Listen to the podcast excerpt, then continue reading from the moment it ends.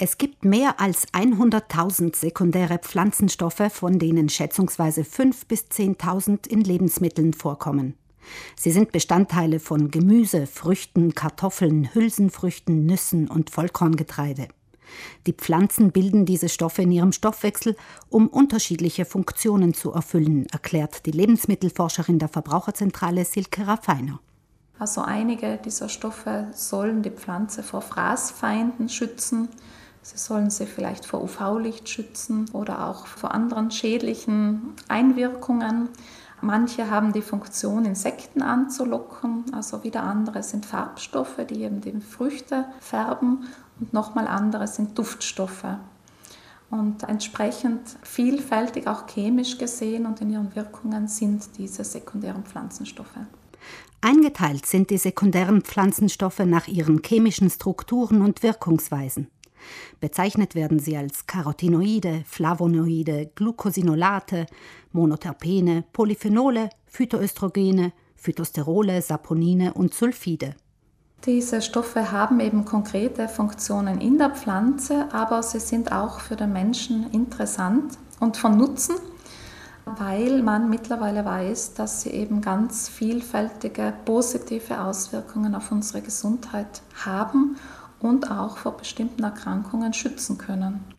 Laut Zell- und Laborversuchen sollen einige dieser Stoffe beispielsweise entzündungshemmend wirken oder auch gegen Viren und Schimmelpilze, andere hingegen blutdruckregulierend und einigen attestieren die Forscher auch eine krebsvorbeugende Wirkung.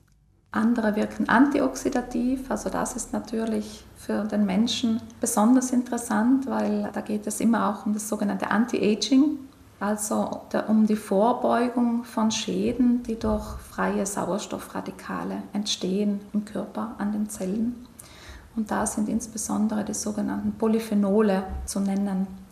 Diese sind beispielsweise in grünem Tee enthalten, aber auch in heimischen Beeren, beispielsweise in den Holunderbeeren oder in der Schale der blauen Weintrauben, also hauptsächlich im schön gefärbten, kräftig gefärbten Beeren, auch in den Heidelbeeren da sind diese Polyphenole unter anderem enthalten. Bei Entzündungen helfen hingegen bestimmte Schwefelverbindungen, die beispielsweise in Zwiebel und Knoblauch enthalten sind und diesen ihren charakteristischen Geruch verleihen.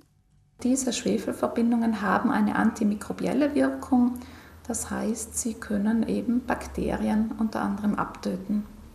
Das machen sich auch verschiedene Hausmittel irgendwie zunutze. Also wenn man beispielsweise an, an einen Zwiebelwickel oder Zwiebelauflagen denkt, bei Entzündungen der Ohren oder auch bei Atemwegserkrankungen, dann ist das möglicherweise eben durch diese antimikrobielle Wirkung auch erklärbar.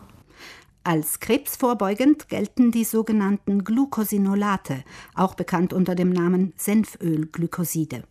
Diese erkennen wir eigentlich an ganz typischen Aroma, in Rettich oder Verwandten von Rettich, beziehungsweise auch in verschiedenen Kohlarten.